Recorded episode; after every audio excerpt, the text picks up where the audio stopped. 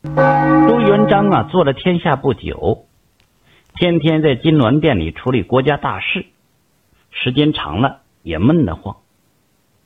有一天呢，朱元璋领着大臣刘伯温，俩人悄悄的到民间微服私访，用今天的话来说，就是出去散散心。朱元璋呢是员外打扮，刘伯温肩上背一个钱搭子。冷丁一瞅啊，是财主领个管家在收账。这君臣二人是游花逛景，不知不觉就溜达出了京城了。他俩走了老远一咕噜，就听到前面锣鼓喧天。老远的大道上，一群穿着花花绿绿的人，抬着一顶花轿，敲锣打鼓迎面走过来。君臣二人抬头一看，感情啊是碰上一伙迎亲的了。刘伯温是啥人呢？他能掐会算，那上知天文下晓地理呀。这功夫掐指一算，心里就翻个个啊，犯嘀咕：今儿个是七绝的日子呀。这户人家娶亲咋选了这个日子呢？君臣二人在道旁就停下来。不一会儿，迎亲的队伍就来到跟前了。看见有人，忙停下，撇喜糖。按照这习俗啊，遇上迎亲的，在喜家呀。就撒喜糖，撞喜人又摸摸花轿，说几句祝福嗑。朱元璋上前伸出手，在轿顶上拍了拍，新娘子好福气呀，坐这么好的花轿出嫁。刘伯温呢，则悄悄的拉住迎亲队伍中的一个老者，就问道：“呃，敢问老人家，今天这婚嫁喜日是何人选择的？”“哦，是李家庄的李老先生所择呀。”刘伯温心里就犯嘀咕：这李老先生咋选这七绝日子迎亲呢？是他二百五不懂啊，还是有啥说道呢？君臣二人顺着大道继续往前溜达，不大一会儿就来到了一个村子。他们刚进这村头啊，就见这男男女女站满了大街。刘伯温上前一打听，才知道是新修的王氏祠堂，定于今儿个及时上梁。刘伯温一听，又吓了一大跳。这上梁可是关系到这家族男女老少、子孙后代兴旺发达的事啊！那咋选个七绝日上梁啊？这是哪位糊涂大仙给选的呢？君臣二人来到王氏祠堂了。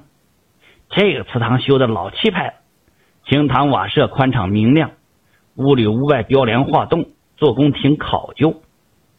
刘伯温就问东家：“啊，敢问老哥呀？”祠堂今个上梁的日子是谁选的呀？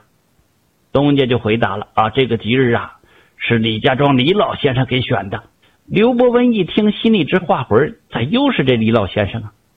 朱元璋背着双手在祠堂院子里走来走去，四处看着祠堂的布局。刘伯温又向旁人就打听了：“敢问老哥，啥钱上梁啊？”那人就回道：“哦，听我们族长吩咐说。”上梁吉时要等到天上下雨，鲤鱼上树，头戴铁帽，木马骑人前。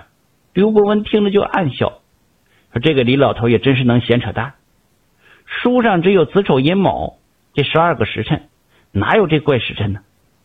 再说了，世上只有鸟上树，人骑马，那鱼它没有翅膀，咋飞上树啊？那木马那是木头的，那怎么会骑在人身上？分明就是江湖骗子。”哼 骗人钱财！一抬头看看天，这一丝云彩都没有，哪有半点要下雨的兆头啊？看来这个李老先生就是个骗子。正当君臣二人和王家唠嗑前啊，冷不丁就起风了，天就开始长云彩。不一会儿就下起了瓢泼大雨。而这功夫啊，只听祠堂门口老榆树上传来喊声：“时辰到了！”原来呀。这老榆树杈上站着两个人在瞭望呢，时辰到了，就是他喊的。王家主事的族长听见喊声，麻溜下令上梁，立刻亮就鞭炮齐鸣，锣鼓喧天，那披红的正梁徐徐的上升。原来刚才下大雨前有两个村民正在屯子边庄稼地里拆那看青的窝棚。过去啊，看青是防人偷，防牲口霍霍。窝棚里能住人，是锅碗瓢盆的啥都有。村民刚拆完这窝棚，赶上天下大雨了，慌乱之中，一个人双手抓住铁锅就扣在头上，一个人抓起那木风车就扛着，两个人撒腿就往屯子里撩啊！这不正是那风水先生说的头戴铁帽、木马骑人吗？那更巧的是，那鲤鱼上树呢。村民王二买了一条鲤鱼，拎着回来的。快到村口了，尿急想解手，就忙不迭的将这鲤鱼啊挂在路旁一棵杨树枝上。哪谁知道刚解完手啊，天上就下起了大雨。他也顾不上摘挂在树上的鱼，就在树下避雨了。这一切呀，都被安排在老榆树上专候实事的小伙子看在眼里。他急忙大声禀报族长，族长呢便命令上梁了。君臣二人心中称奇呀，有心会会这李家庄李老先生这位奇人。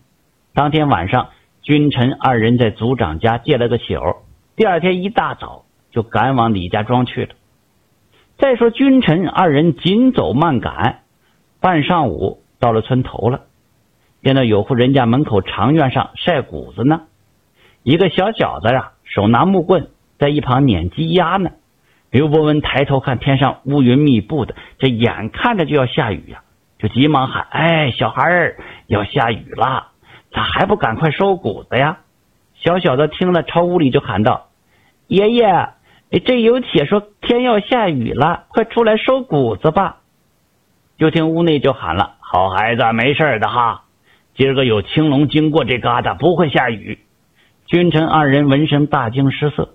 断定这位老者就是那个能掐会算、神通广大的李老先生，于是乡务里就喊到了：“啊，李老先生，我们来拜访您了。”这功夫啊，从屋里头走出一位头发花白、红光满面的老头来，他满面笑呵呵的：“嗨，我早就料到今儿个有贵客临门呐。”刘伯温一听又是一惊，就忙问道：“晚辈有一事不明，特来请教。”敢问老先生，为啥用七煞忌日迎亲上梁？